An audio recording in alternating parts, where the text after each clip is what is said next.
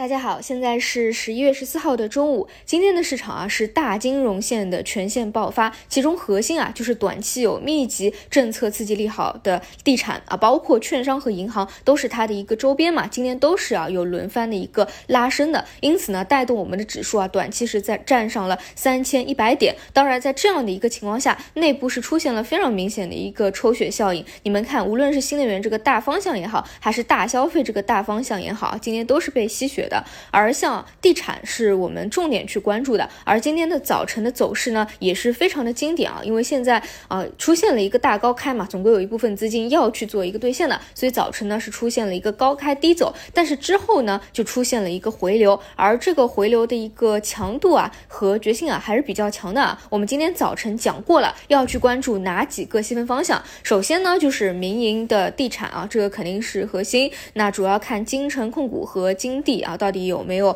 涨停，或者说炸板一个回流？那么今天早晨呢，金城啊是一一直是这个涨停的，然后金地呢是有高开低走啊，一个炸板的，但是呢有资金进行了一个回流，这力度还是很强的。同时呢，还可以去关注一下地产的一些周边啊，比如说像啊建材、防水建材啊，比较典型的机构票，像东方雨虹，今天呢也是一个二连板的一个走势。包括说啊，像一些游资啊，这个周末讨论的比较欢的那种玄学股啊，兔宝宝也是啊有一个打开回。风的动作，那今天早晨呢，给大家讲了一期非常重要的一个思路转变啊，主要就是在基于当下两个重要信息面的一个改变，一定要去重视啊这一块地产及其他一些行情，而且这些呢是机构在参与进去的啊，跟前期新冠药啊这游资去打的还是有一些不一样的，而且呢大家一定要知道啊，这个位置你们如果今天有进入的话，跟机构的成本它是差不了多少的，机构也是前两天刚进去啊，差不多。差个百分之十、百分之十五，基本上约等于是一样的。这个筹码呢还是比较靠近的。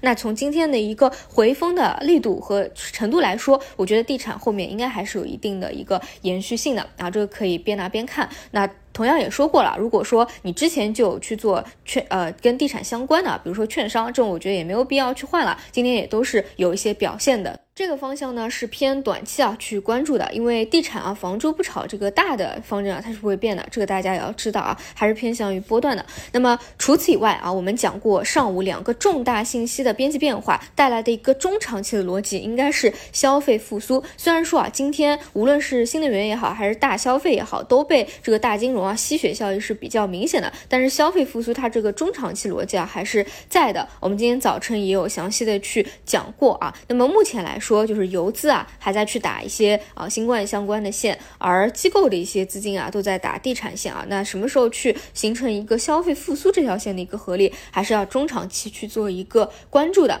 其实像今天啊，也不是完全都没有表现。比如说有一些啊，本来是线下门店，对吧？是疫情受损的。如果说你一个城市啊发生了问题，那你线下门店的营业额都是会受到影响的啊。比如说像来一份这种啊，你看今天也是有一个明显拉升的，只不过呢啊，可能不知道是什么样的一个资金啊。那这种类型的其实有很多啊，像线下门店的、做食品饮料的、电影的等等，对吧？今天大部分其实表现是比较一般的，但是这些类似的方向，我觉得中长期都是要去看。起来的，以前是不看的啊，之后是一定要去看起来的，好吧？这个是中长期的，所以我说，如果说你们是想要去做一些基金啊，偏向于中长期的一个布局，那么相关方向的啊，都是可以去看起来的，肯定是比去看赛道股啊会好更多，因为赛道股这一块呢，是需要你对于后续有一个精选个股的动作的，你一定要选到真正能够再往后面去跑的，要么是有新故事的新技术，要么是壁垒特别高的一个方向啊。好的，那么今天除此以外呢？游资还有去做的还是新冠线的这条方向，但是呢，今天是明显有一个分化的，这个大家要去复盘一下，今天还能够走出来的是哪些？比如说像呼吸机，比如说像今天早晨中药，它们的一个属性是什么？就是有消费的一个属性啊，因为呃，其实像啊药这个方向啊，我之前是做过几次的啊，疫苗也好，还是新冠特效药也好，但是说实话，这些方向基本上到后期一波炒作完结束以后，全部都是一地鸡毛的。原因很简单，就是因为你没有什么特别实质性的后面的一个进展了。你可能啊有审批，但是后面到底怎么去发放给大家啊？怎就去转化为一个业绩，这个还是有比较大的一个差别的。所以呢，很多东西啊，大部分的其实是偏炒作的，所以也是游资进攻的嘛。但是这种偏消费类的啊，这个还是分化有分化的出来的。当然，我觉得从一个啊当下的角度来说，短期啊力度最强的是走出来的房地产这个方向，中期呢可能去做一些过去的啊消费复苏这种大白马的一个复苏，可能会更加的稳定一点啊。